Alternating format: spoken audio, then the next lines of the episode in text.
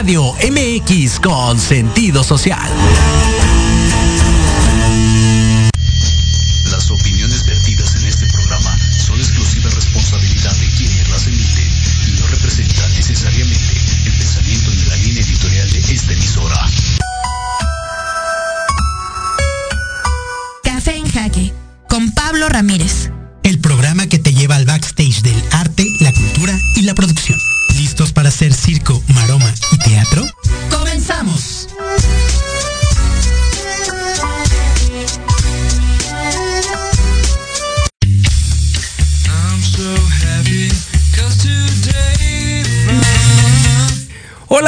Muy buenos días, bienvenidos a este su espacio Café en Jaque. Hoy, jueves 17 de marzo del 2022, son las 11 de la mañana con 6 minutos tiempo de la Ciudad de México y pues como cada jueves muy contentos de siempre tenerlos en este espacio a través de las diferentes redes sociales.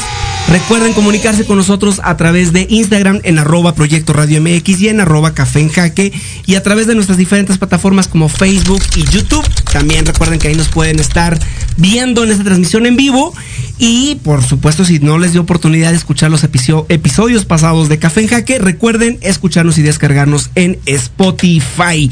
Y como cada jueves, como cada jueves, estoy muy contento porque siempre invitados de lujo y por supuesto al queridísimo partner Oscar Alejandro López, bienvenido. Querido Pablo, qué gusto escucharte, qué gusto estar aquí de nuevo, qué gusto estar compartiendo en la cabina con esta clase de personalidades que siempre nos acompañan en Café en Jaque. Y pues esperemos que hoy hayan iniciado el día muy descansados y si no, inténtenlo porque hoy es el Día Mundial del Sueño, entonces aprovechen para eh, echarse una siesta. Para hacerle honra. Exacto, por favor, que esas horas de sueño no se recuperan. Oye, Oscar Alejandro, yo como cada jueves siempre eh, me adelanto, pero eh, una sinopsis express de las recomendaciones, noticias, los chismes, ¿qué, ¿qué, qué, nos vas a platicar el día de hoy? Mira, tenemos entre muchas, muchas cosas, vamos a tener recomendaciones para teatro porque este fin de semana es el maratón de teatro infantil y juvenil en la Ciudad de México. Hay muchísimos conciertos, cada vez ya todo ya, bueno, ya aceptémoslo, ya la pandemia. Bueno, ya, ya, desde que hoy hicimos eh, de la colonia del Valle a Santa María la Ribera una hora de camino, pues quiere sí, decir que, que la ya. ciudad ya está como, como estábamos acostumbrados. Exacto, y ya nada más estamos esperando a que en algún momento digan que los cubrebocas van a pasar a mejor vida por lo menos en el en el hasta que ver, hasta que tocamos madera no llegue Exacto, la cuarta ola. hasta que del tacrón haga presencia. Gracias Oscar Alejandro pero bueno como ustedes saben cada jueves tenemos a un invitado especial y estoy muy contento porque siempre tenemos pura personalidad en este espacio en Café en Jaque y hoy no es la excepción, pues hoy nos acompaña además de eh, un gran amigo, aliado, asesor de la familia de Café en Jaque y del proyecto Ajedrez que en repetidas ocasiones ustedes han sabido de qué se trata ese proyecto, pues platícanos, presúmenos, Ale Oscar Alejandro, quién está con nosotros en la cabina. Miren, él es arquitecto titulado, especialidad, con especialidad en, en evaluación inmobiliaria, wow. especialidad en evaluación de negocios en marcha, programa de alta dirección de empresa, AD2 y PADE, maestría en Administración de Negocios y Finanzas y en diplomado en Inteligencia de Negocios. Es socio fundador y director de APQ Arquitectos de la Corporación Mexicana de Evaluación. Ello, él, él, también ha desarrollado diversos cargos gremiales en la CDMX y a nivel federal. Su nombre es Alfonso Penela Quintanilla. Alfonso Penela con nosotros. Hola. Muy buenos días, querido arquitecto Alfonso Penela. Muchas gracias por acompañarnos en este espacio. Es un gusto, Pablo. Pues para nosotros es un placer tenerte acá porque decíamos antes de entrar al aire, es la primera vez que en este espacio de Café en Jaque dedicado a la gestión cultural, eh, es la primera vez que platicamos con un arquitecto y que en esta ocasión hablaremos sobre arquitectura precisamente en el terreno de la gestión cultural, de los impactos sociales y sabemos que en eso eres un experto.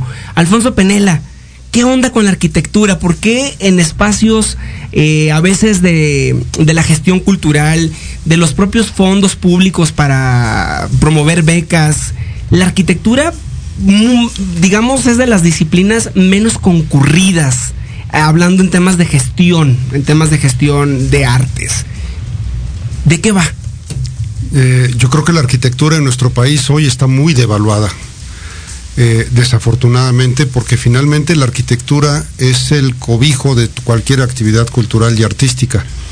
La arquitectura comienza eh, con su función primordial, que es la de dar eh, cobijo al ser humano, por allá en la época muy, muy, muy remota.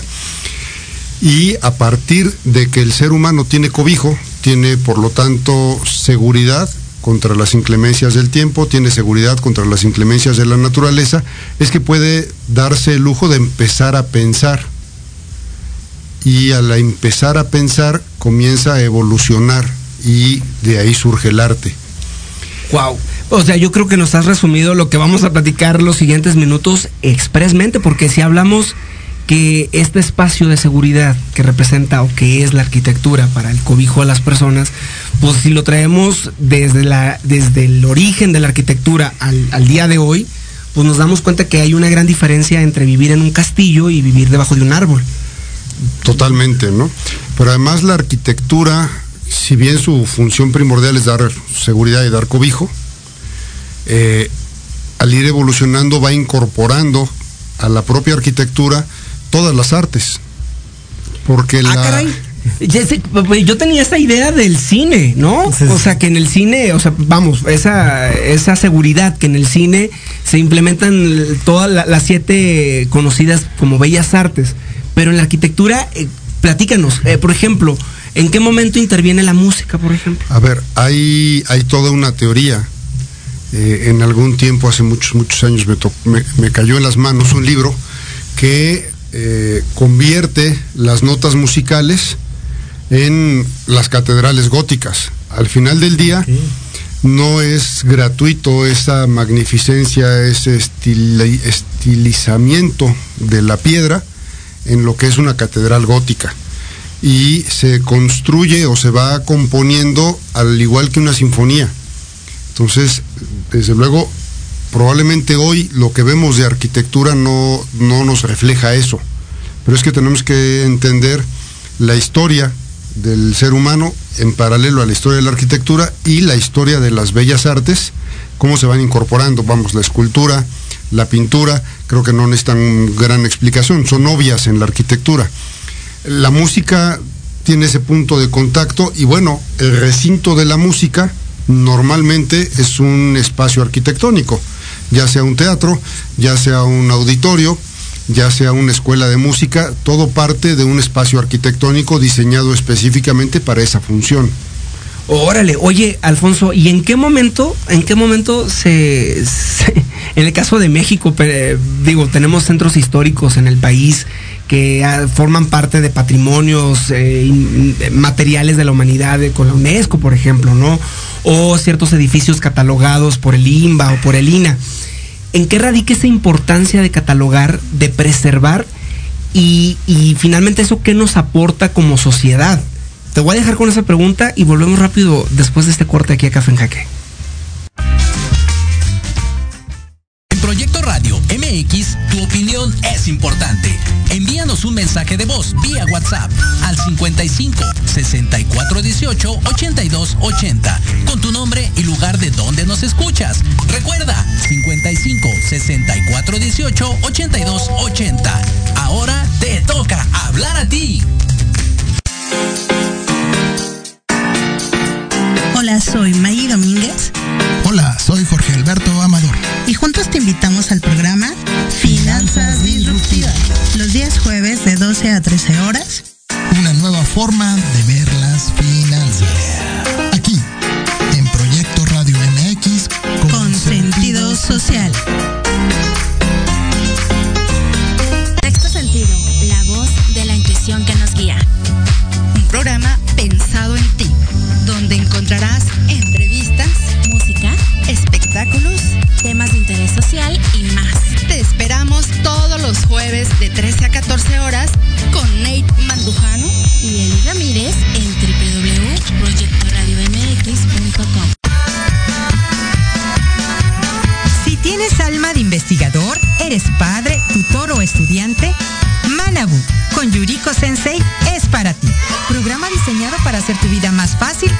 Escolares. Escúchanos todos los jueves de 3 a 4 de la tarde en Proyecto Radio MX. Manabu, porque nunca dejamos de aprender.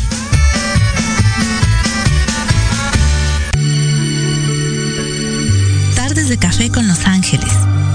Es una invitación a mirar en ti esa luz que a veces no podemos encontrar. Yo soy Marta Liliana Santuario y te espero todos los jueves a las 6 de la tarde por Proyecto Radio MX, social.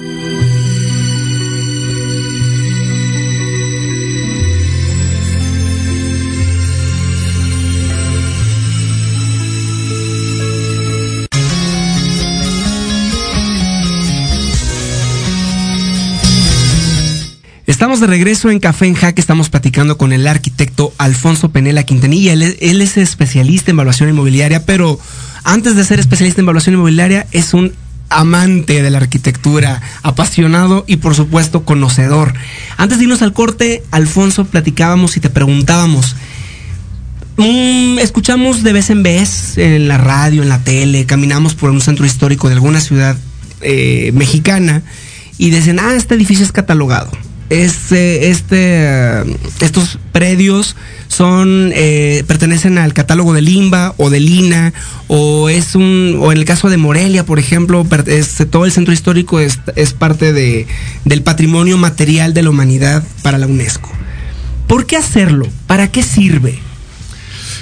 Eh, tengo la suerte de impartir un par de clases en la UNAM y una de ellas la comparto con un gran maestro y amigo, el doctor Fernando Green Castillo, urbanista, formador de urbanistas, y él repite cada clase sin fallar.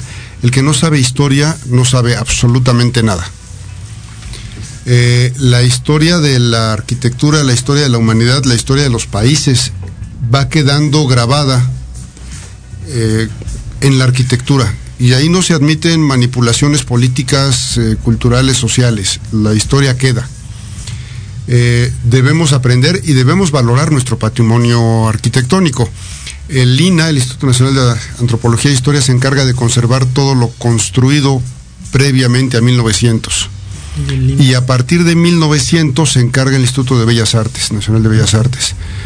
Estos inmuebles que se catalogan es porque tienen alguna aportación artística, de proyecto arquitectónico, de escultura, de generación de espacios eh, diferentes, de espacios que realmente aportan a la historia. Por eso se cataloga un edificio y por eso es importante preservarlo.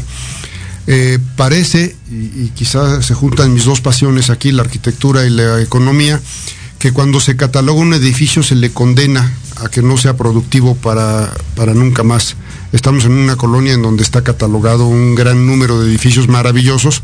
Que justo íbamos a hablar de eso, te queríamos preguntarte, ¿no? Porque muchas veces saliendo de aquí de la radio en Santa María la Ribera, caminar es una delicia y te encuentras cosas maravillosas, pero efectivamente muchas en un abandono total. Sí, sí, y esto es historia. Eh, a partir de la Revolución Mexicana, pocos años después, se establece una ley de rentas congeladas y esto hace que edificios que en ese momento eran nuevos o tenían ya algunos años eh, se abandonen por sus novios, por sus dueños, porque a lo mejor eh, cobrar 10 centavos de renta al mes pues no les representaba ningún ingreso y no había forma de darle mantenimiento.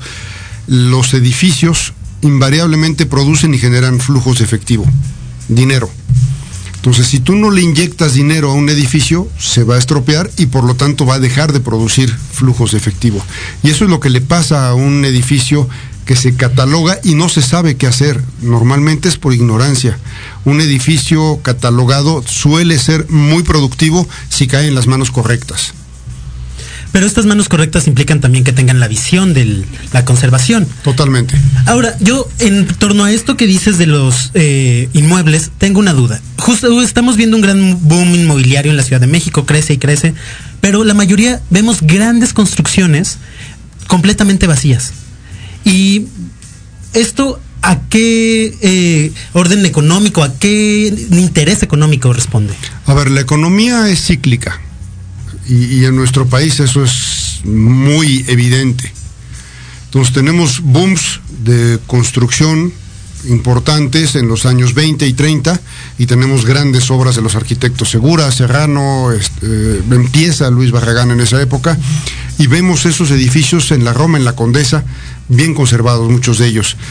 Eh, viene un bajón, después en los años 60, 70 viene otro boom y tenemos los edificios condominales de la Condesa, de parte de la del Valle, de Ansures, y a partir de los 80, bueno, del 76, con la primera crisis que a mí me toca como este, ser humano pensante, la crisis del 76, con aquella devaluación horrible de 12.50 a 23, se paraliza prácticamente la construcción. Yo empiezo a estudiar arquitectura del 80 al 85, cuando salgo de la carrera no había absolutamente nada que hacer. Eh, estaba paralizado todo el desarrollo inmobiliario de la ciudad y la constructora Pueblo, nombrada así por don Chema Gutiérrez, un gran erudito de la vivienda en nuestro país, eh, le gana a la arquitectura, le gana a la ingeniería, le gana a la economía, le gana todo, porque la gente, dice Jim Towley, que la demografía no es optativa, es obligatoria. las familias siguen creciendo, eh, la gente sigue casándose, teniendo hijos y necesita dónde vivir. Y entonces empiezan los grandes desarrollos de autoconstrucción que se dan en las periferias de todas las ciudades del país. Fíjate, acabas de decir algo que a mí me parece muy interesante porque últimamente hemos tenido una cercanía con Colombia y, hablábamos de los colores de, pues, de los, de los circuitos periféricos de pobreza, ¿no? Y decíamos, bueno, en Colombia es, color rojo, es color rojo, ¿no? Es todo es color ladrillo, rojizo. Y en Ciudad, y en México es gris y en México es gris. Y justo ahorita que no estábamos, eh, que estábamos en el corte, te hacíamos, yo te hacía una pregunta que me gustaría compartirla con aquellos que nos están escuchando y viendo. ¿Por qué si a veces vemos una construcción que para me puede parecer terriblemente fea? Y, mi, y mi pregunta es, ¿se puede hacer con el mismo material, con el mismo presupuesto, algo estéticamente mejor logrado? ¿En qué radica el que no sucedan esa, ese tipo de, Sí. Eh, hay la arquitectura vernácula mexicana, y creo que la arquitectura vernácula en todo el mundo es bellísima, y todos la admiramos, hasta que llegó el concreto, y le partió la cara. Cuando empieza a aparecer el concreto, y esto es en la década de los 60, 70, eh, yo recuerdo, en algún tiempo tuve que viajar mucho a Manzanillo por carretera, y pasaba por un lugar hermosísimo, San José de Gracia. San José de Gracia era un poblado maravilloso, michoacano, con teja, con madera, con adobe, con estos repellados este, blancos y de repente multicolores. Pero algún hijo ilustre de San José de Gracia estudió arquitectura. y llevó el concreto y quiso llevar, quizá con la mejor intención del mundo, la modernidad a estas poblaciones y les dio en la torre. Y eso nos pasa. A veces los asesinos de la arquitectura somos los propios arquitectos. Con ese afán de, modernizar, de estar a la vanguardia, de destacar. Nuestra formación como arquitectos es este, totalmente cruel. O los empíricos con una iniciativa sí. tremenda, ¿no? Pues hemos visto el retos a la gravedad. Pero todo está en función de concursos desde el primer día de, que empiezas arquitectura empiezas a concursar y tienes que ser el mejor y tienes que destacar. Y eso de repente fastidia las ciudades. A veces los arquitectos no alcanzamos a ver más allá de la hojita, no vemos el árbol y mucho menos el bosque. Entonces, cuando se junta el urbanismo con la arquitectura es cuando tiene que empezarse a, integrar las cosas. Todos estos cascos históricos que mencionabas eh, tienen una característica sine qua non y, que es eh, única en todos, la integración de los diferentes edificios. No, no sientes que algo sobra. Claro. Que, que, yo creo que de ahí parte una de las principales líneas de lo que queremos abordar en el programa. Es decir, eh, cuando pasan este tipo de rupturas, automáticamente también se refleja en el comportamiento de la gente, en el, propio quehacer social. Es decir, no es lo mismo alguien que trabaja en un edificio con ciertas características estéticas, eh, de acústica, de iluminación, que alguien que trabaja pues en un cuartito sin iluminación, hecho de bote pronto, ¿no? A, lo mejor me caché y creo que soné hace un Como que no, la arquitectura tiene que evolucionar y tiene que ser vanguardista. Lo que pasa es que no podemos dejar de ver el, entorno urbano. Y hay grandes ejemplos. Un gran maestro de esto quizá fue el arquitecto Teodoro González.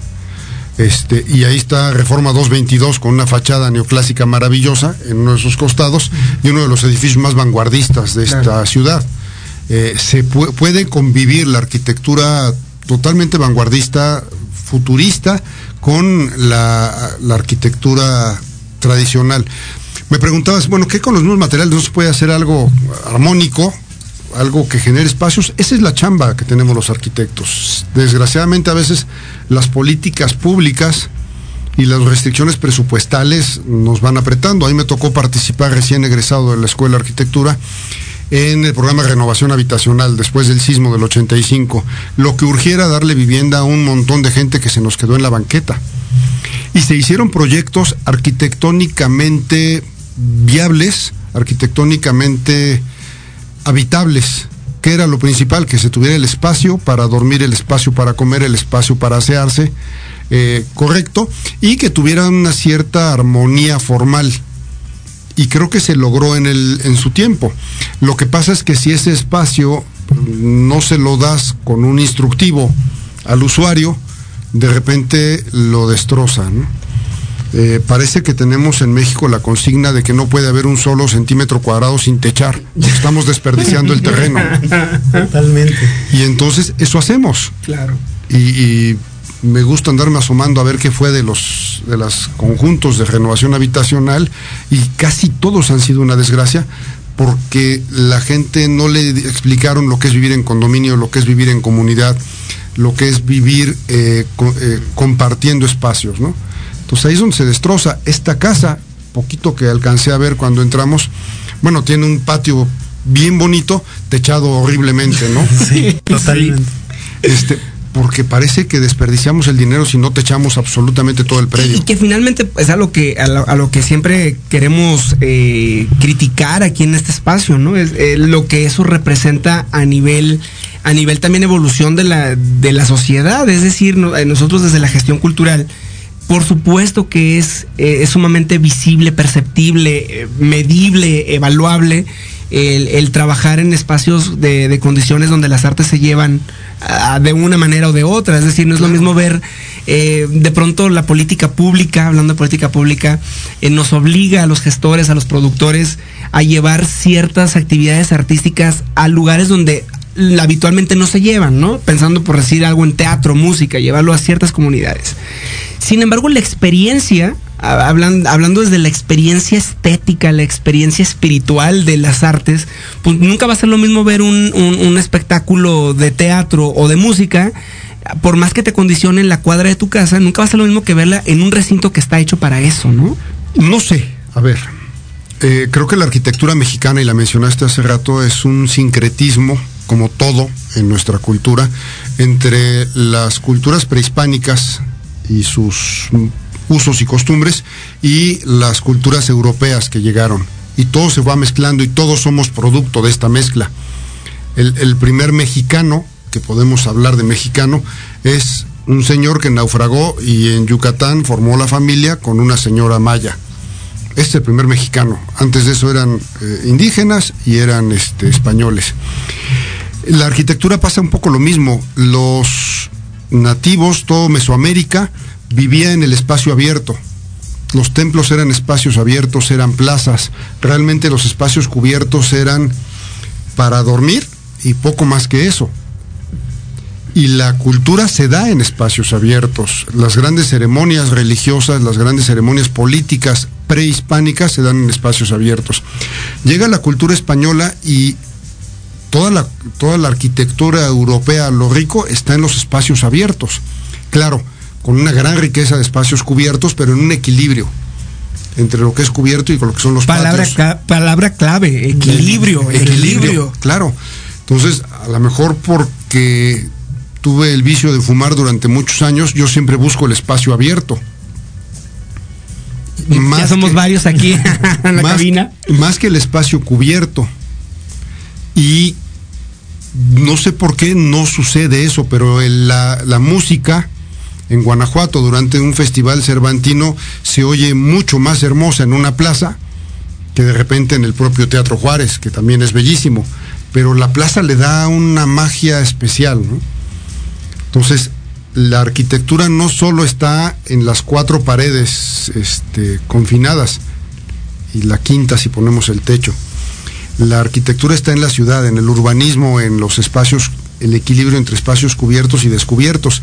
Y ahí es donde quizá más se junta con el arte, con la escultura, con la pintura, con, con, con toda la armonización de las proporciones. Wow, pues estamos platicando con Alfonso Penel, arquitecto Alfonso Penel, él es, él es especialista en evaluación inmobiliaria, que justamente ahorita vamos para allá, hacia la evaluación inmobiliaria, como parte del propio, de la propia evolución de una sociedad.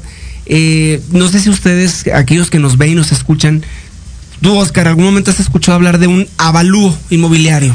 Sí, pero como algo medio, así que sé, es un eh, si tienes una herencia, en algún momento vas a necesitarlo, pero nunca me ha quedado eso. Y como para qué sirve, con qué se come y finalmente en cómo incide en la vida de las personas, porque eh, el otro día escuchaba a, un arquitecto muy querido, precisamente el arquitecto Aldo, y, y, y escuchándolo hablar, me llama mucho la atención cómo una familia se despedazó, una familia se dividió y se dejaron de hablar el resto de sus vidas y, todo a raíz de un avalúo, ¿no?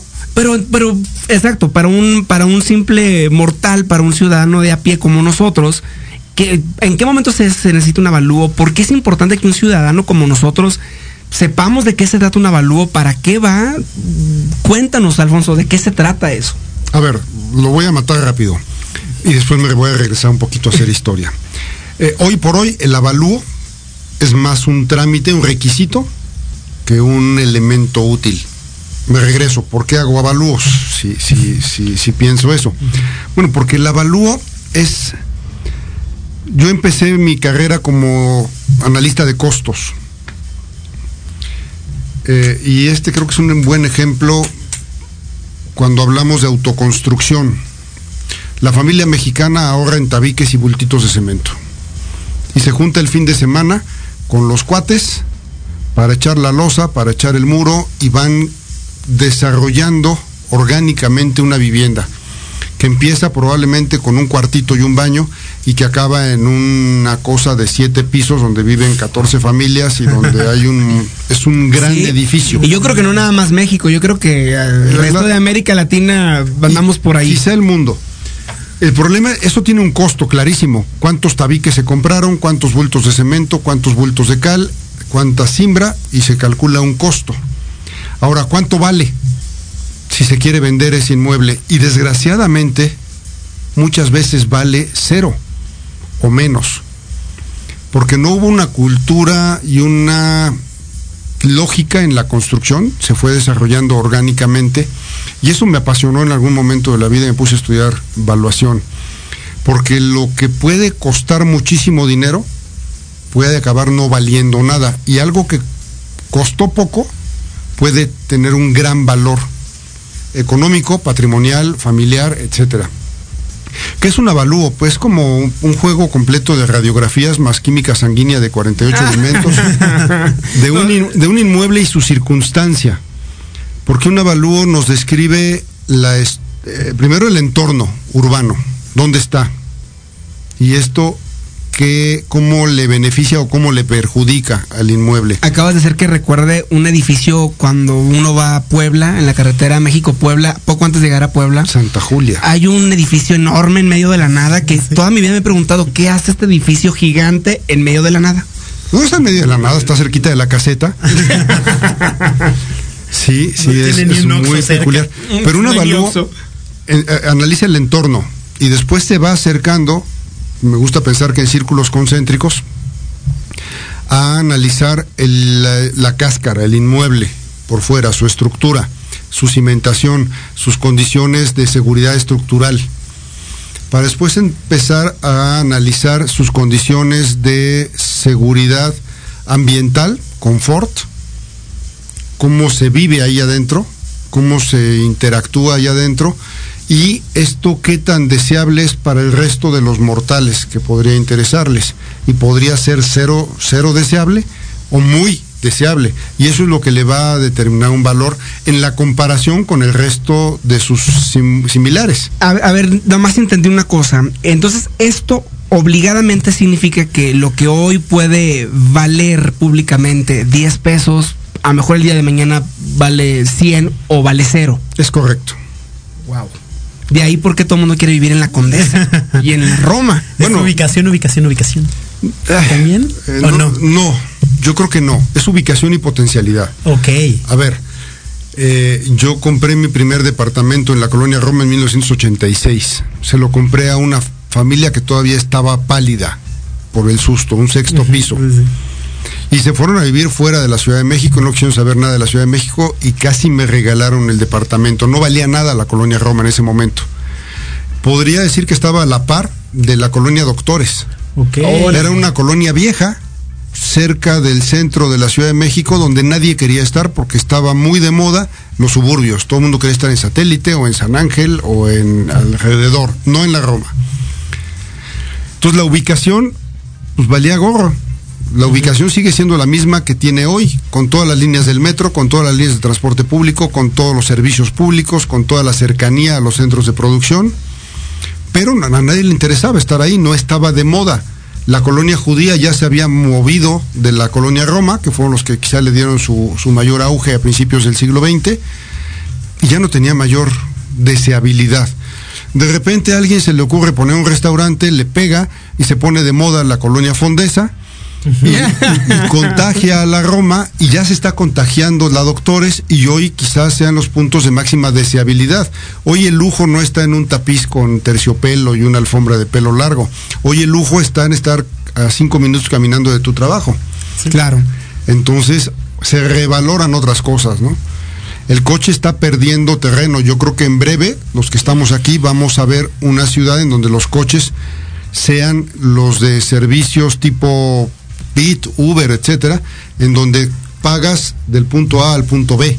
Wow. Ah, estamos platicando con el arquitecto Alfonso Penera, él es especialista en evaluación inmobiliaria y ustedes se preguntarán, ¿y qué tiene que ver todo esto con la gestión cultural? Bueno, pues esta es la pregunta con la que vamos a cerrar con el arquitecto Alfonso Penela. ¿Qué tiene que ver con la movilidad y la cultura hablar de evaluación y de la arquitectura en general? Vamos a cerrar con esa pregunta, pero antes... Como cada jueves, vamos a tener la colaboración de nuestra querida Zaira García. Esta semana en particular tiene un tema que a mí me entusiasma, un escritor que me es uno de mis favoritos, él es César Vallejo. Entonces, escuchemos a la directora de la revista Alas Blancas y despedimos también a nuestros amigos de Instagram. Nos vemos el próximo jueves.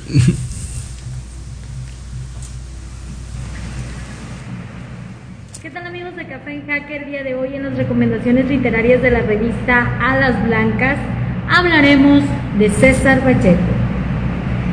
Hay golpes en la vida tan fuertes, pero tan fuertes, como la huella que César Vallejo dejó en la poesía latinoamericana y mundial. Escritor de Los Herederos Negros, el poemario que golpeó con fuerza terrible, baste haber leído las primeras líneas para saber lo poderoso de que contenían sus ideas, las cuales no se quedaron quietas y se plasmaron en más obras, de las que destacan Trilce, que sin duda puede considerarse como una elucubración ostentosa y tan fuera de lo común, característica primordial del vanguardismo. Y es que leer Trilce es como tomar un barco y deslizarse por un río con miles de corrientes, a veces calmadas y otras más huracanadas. La misma creación de este nombre por parte de Vallejo nos acerca a una persona que conocía la crueldad del mundo, pero también la benevolencia. El carácter católico en su obra se presenta claro, más en sus primeros años, pero nada de eso le quita el peso sobre sus ideas y sus dudas humanas, y es que eso es la letra de Vallejo, una pregunta constante sobre el amor, la muerte y la existencia. Leamos día con día la poesía de Vallejo. Hoy me gusta la vida mucho menos, pero siempre me gusta vivir, ya lo decía César Vallejo. Pablo, amigos de Café en Jaque, agradecemos como siempre el espacio que nos brindan y esperamos coincidir con ustedes la próxima semana. Hasta luego. Pues estamos de regreso, como siempre, interesante y muy apasionada la cápsula que nos comparte Zaira. Y pues Antes de regresar con nuestro entrevistado del día de hoy, vamos a un breve corte, son las 11.40 de la mañana. Regresamos a Café en Jaque.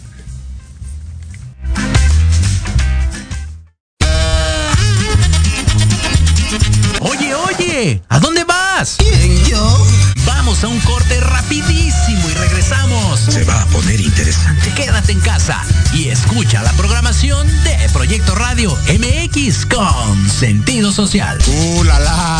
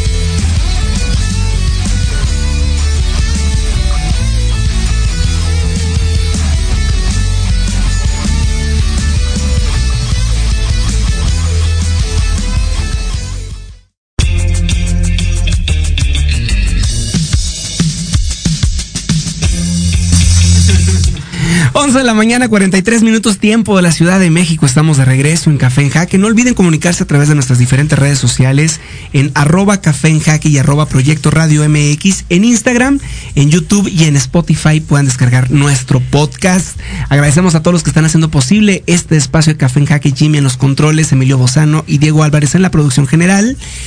Mi querido Oscar López, como siempre, en el desarrollo de los contenidos y, por supuesto, nuestro invitado de lujo de esta mañana, el arquitecto Alfonso Penela, que antes de, ir con él, voy a lanzar la pregunta, pero antes, y la voy a dejar ahí congelada en lo que Oscar nos platica, como siempre, las recomendaciones, que he de decir que, Oscar, me gusta mucho tu gusto. Tienes un gran gusto. Gracias. Un gran gusto para, para, para las recomendaciones de música, teatro, eh, danza, libros, bueno, en fin, de todo. Muchísimas gracias. Y entonces, antes de escuchar tus recomendaciones, noticias, chismes y demás que siempre nos preparas, me gustaría dejarle la pregunta al, al arquitecto Alfonso. Ya platicamos de la- sobre la arquitectura, eh, qué onda con la arquitectura mexicana, eh, la mezcla, ¿no? El sincretismo en la arquitectura nacional. Y después nos vengamos a, hablar de avalúos, porque es importante que un ciudadano sepa de avalúos. Ya nos eh, dio a grosso modo una explicación de por qué es importante entenderlo. Y me gustaría que cerráramos con la pregunta, ¿qué impacto tiene el, el conocer de eh, tener una idea, por lo menos una noción de la evaluación inmobiliaria y de la arquitectura en, en la gestión cultural o en los procesos de cultura de una sociedad? particularmente en la Ciudad de México. Voy a dejarte con esa pregunta, Alfonso, y mientras tanto vamos aquí con Oscar Alejandro. ¿Qué nos tienes esta mañana? Pues mira, tenemos muchas recomendaciones para este fin de semana, para niños, para grandes, para adolescentes, para todo el público. Una de ellas es el maratón de, ni- de teatro para niñas, niños y jóvenes, que se podrá disfrutar en el Centro Cultural del Bosque. Esta es una tradición ya, ya lleva muchos, muchos años, y tienen muchísimas, habrá más de 31 funciones en los recintos, en los espacios abiertos, justo a cargo del carro de comedias de la UNAM. eh, siempre presentan cosas increíbles en el marco de esto, y es el sábado 19 y el domingo 20 de marzo. Esto arranca a las 12 horas el sábado y a las 11 el domingo. No se pierdan la programación, hay grandes cosas que ver para niños, para jóvenes. Y que, y que y justo en este, en este maratón ah, va a haber dos, do- dos artistas programados que son de nuestros consentidos en Café en Jaque, ¿no? Justo. Normita Torres, Norma exacto. Torres, por favor vayan a Con ver. lo soñé o me lo contaron. Ay, que está increíble, vayan a verla, es totalmente gratuito, eh, es en la Plaza de la Danza, en el Centro Cultural del Bosque. Y también está Cabaret Misterio con el maestro Andrés Carreño, eh, que, ¿cómo se llama? ¿Qué con qué? ¿Qué con Quique? Qué- Quinto. ¿Qué con Quique Quinto? ¿Qué con Quique Quinto? Eh, son las dos recomendaciones que particularmente de nuestros amigos eh, aquí consentidos en el programa. Exacto. Esto es sábado y domingo, también de abierto a todo el público y sobre todo para niños. Lleguen temprano porque hay que formarse y para obtener su entrada. Otra cosa es, hay, este fin de semana se desarrollan dos conciertos icónicos. Uno es el Vive Latino, que regresa después de dos años. Justo fue mi última actividad pre-pandemia, aunque muchos me juzgaron, pero yo quería ver a 31 minutos. Entonces, re- regresa el Vive Latino con un cartel como siempre lleno de novedades y de grandes músicos y en el marco del corazón, ya tal vez no tanto por la programación, este fin de semana se desarrolla el Festival Cumbre Tajín, una nueva edición de este festival que nosotros Se llama Sin Llorar, Oscar hicimos y le dimos tanto corazón. Eh, pasa. Pero bueno, o- o las nuevas generaciones llegan al Festival de Cumbre Tajín. Exacto, esperemos que... Hablando de 31 minutos, me acordé, eh, vi anunciado que va a estar en el Auditorio Nacional este año. Dos fechas en el Auditorio Nacional, entonces... Ya, apártalo. Sí, sí, sí. El la primera fecha ya está agotada, pero abrieron una segunda y tienen una gira en todo el país, Eh, eh, entonces... el productor Emilio Bozano va a invitar los boletos ya. Exacto, es imperdible ver a 31 Ah, Entonces minutos. ya, ya estamos listos para, para aquí nos preparando. Exacto. Y pues por último, eh, eh, se festeja también en el Centro Cultural de Los Pinos y en diversos espacios de la Secretaría de Cultura eh, de la ciudad de, de la ciudad, en el Museo Nacional de las Culturas Populares, en la explanada de la Secretaría de Economía y en la Plaza del Maíz de Los Pinos, el Día de las Artesanas y los Artesanos, que es el día de mañana. Pero las actividades se desarrollan a partir de hoy y hasta el 20 de marzo. Entonces, si quieren comprar algo bonito, si quieren conocer el trabajo de todos estos talentosos artistas, que a mí tengo ahí un medio tema con que les digan artesanos, porque al final pues son artistas en toda la extensión de la palabra. Entonces, eh, vayan, consuman productos locales, consuman estas, Consuman lo hecho en México. lo hecho en México, que son grandes procesos. Y valórenlo también. Creo que no hay peor que intentar. eh, y no regatee, por favor, por favor, no regatee a, los artistas. Démosle el justo valor. Por favor, no regatee. piezas. Y pues eso igual hay muchísimas, muchísimas cosas que hacer en la Ciudad de México y en todos los foros que alberga este bellísimo espacio. Así que ahí están las recomendaciones. Muchas gracias, Oscar, como siempre tan atinada tu recomendación. Y seguimos platicando con el arquitecto Alfonso Penela. Dejamos una pregunta abierta. ¿Qué por qué- en cómo impacta, cómo impacta por qué es importante que el ciudadano, un ciudadano cualquiera, un ciudadano de a pie, tenga por lo menos nociones claras de la arquitectura o de la- y de la evaluación? ¿Para qué? ¿Para qué nos sirve dentro de la gestión de la movilidad social? ¿Qué onda con eso? A, ver, tu última, tus últimas dos palabras son movilidad social. Yo creo que esa es la clave de todo. No se puede dar la movilidad social si no se construyen patrimonios. Eh, decía hace rato, de repente la arquitectura popular, la autoconstrucción genera un costo y sí, genera un abrigo eh, y sí satisface una necesidad de cobijo mínima, pero no genera un patrimonio y no genera un espacio de seguridad social, de seguridad de familiar, no genera un espacio propicio para el correcto desarrollo de la familia y de ahí tenemos tantísimo problema de delincuencia, de abusos, de todo lo que vivimos todos los días. Eh, yo creo que el que la gente entienda un mínimo de arquitectura para concebir sus espacios Y después un mínimo de técnica, porque la arquitectura no puede existir sin una técnica porque si no se caen. El concreto es muy noble, el tabique es muy noble, aguanta hasta arquitectos, pero hay que saber cómo acomodarlo. Bueno, pero yo creo que el primer paso de eso es poder tener la claridad que cuando uno tiene estas nociones debe de recurrir al experto, ¿no? Así es. Y creo que, que, no me dejarán mentir los grandes centros urbanos, patrimonio de la humanidad y patrimonio de la, del país, donde la gente construyó su espacio, pero con una cierta noción como que era más común o era más fácil o no sé por qué la arquitectura vernácula nos sigue enseñando un montón de cosas. Tenemos que darle espacio. No se trata de amontonarnos, no se trata de aprovechar al máximo el terreno y ver cuántos eh, metros cuadrados puedo techar. Tampoco se trata de ver cuántas casas construyo. Eh, a partir del 2000, en, del 95 al 2000 no tuvimos opciones de crédito en este país. Del 2000 se detona el crédito y se detona un gran desastre urbano, porque entonces los grandes desarrolladores iban y construían casas de aquí hasta el infinito y más allá sin ningún orden urbano, sin ninguna conciencia de familia, de convivencia, de agrupación y aglutinamiento social. Y hoy esas casas tienden a valer casi cero. Wow. Muchas veces los bancos tienen más registrado en su contabilidad de garantías que lo que pueden obtener por una casa de estas si se deja de pagar. ¿Por qué? Porque no se generó valor. Entonces, la arquitectura, el, la arquitectura no puede existir si no hay un proyecto económico. Y si no hay un proyecto urbano, y si no hay un proyecto de cohesión social. Hace algunos años, poquitos, me invitaron no sé si por error, pero me invitaron y fue muy afortunado para mí a un congreso como ponente en Puebla que se llamó Megalópolis. Y yo esperaba encontrarme un montón de urbanistas y me encontré un montón de gestores culturales. Algunos que me marcaron para siempre, como este Jorge Melguizo de, de Medellín, Colombia, que está haciendo un trabajo espectacular para recuperar la habitabilidad de Medellín después de tantísimos años de desastres y balazos. Eh, a partir de la gestión cultural, a partir de la música, a partir del teatro, a partir de la pintura, hay un pintor eh, uruguayo eh, que, que, donde le dejen una pared genera una obra de arte, Juan Carlos Barreto, y es se va a pintar no a las zonas popis de las ciudades, se va a pintar a los eh, anillos de miseria de, las ciudades, porque ahí es donde se le puede generar esa conciencia cultural a la población. Eh, sí, hay que darles techo, sí hay que darles baño, sí hay que darles cobijo, pero si esto no tiene una cohesión familiar y una conciencia urbana, no sirve de nada.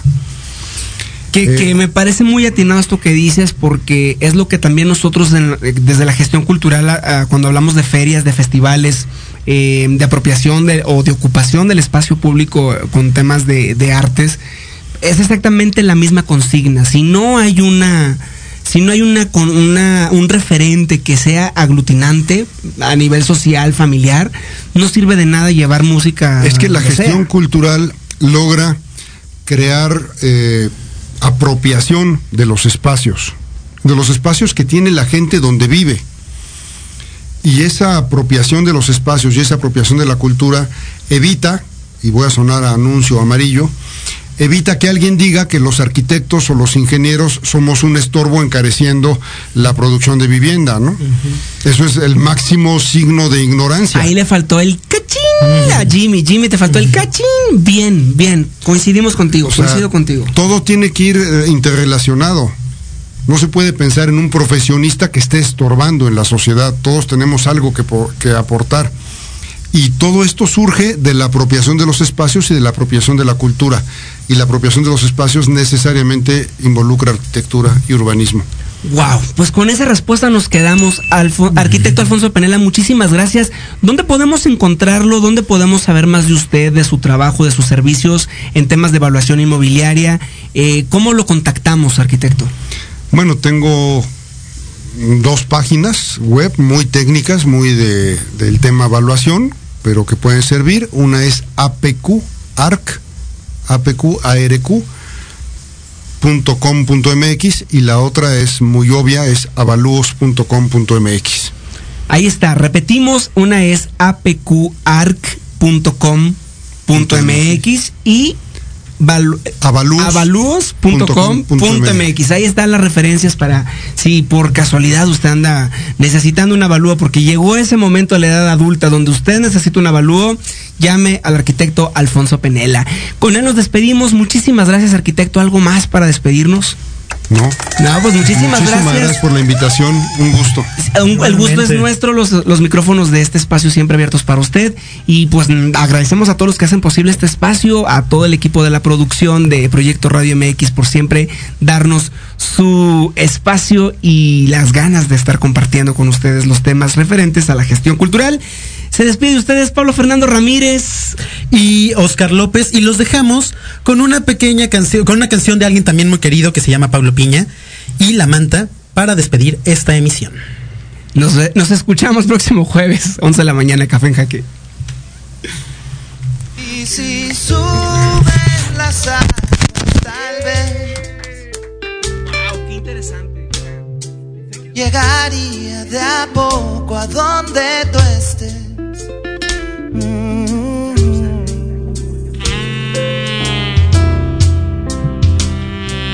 Quizá con los años después rebase niveles el mar. Siglos quizá.